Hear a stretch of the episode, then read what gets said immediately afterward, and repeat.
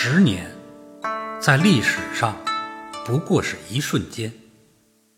只要稍加注意，人们就会发现，在这一瞬间里，各种事物都悄悄经历了自己的千变万化。这次重新访日，我处处感到亲切和熟悉，也在许多方面发掘了日本的变化。就拿奈良的一个角落来说吧，我重游了为之感受很深的唐招提寺，在寺内各处匆匆走了一遍。庭院依旧，但意想不到的，还看到了一些新的东西。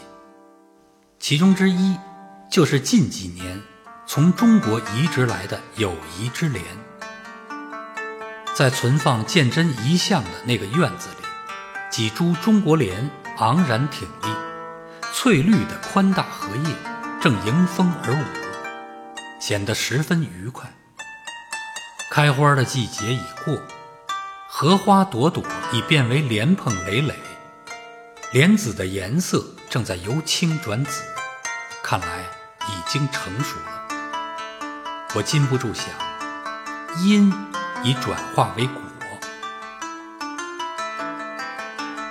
中国的莲花开在日本，日本的樱花开在中国，这不是偶然。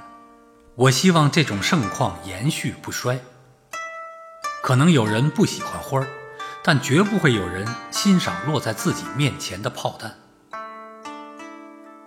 在这些日子里，我看到了不少多年不见的老朋友，又结识了一些新朋友。大家喜欢涉及的话题之一，就是古长安和古奈良。那还用得着问吗？朋友们缅怀过去，正是瞩望未来。瞩目于未来的人们，必将获得未来。我不例外，也希望一个美好的未来。为了中日人民之间的友谊，我将不浪费今后生命的。每一瞬间。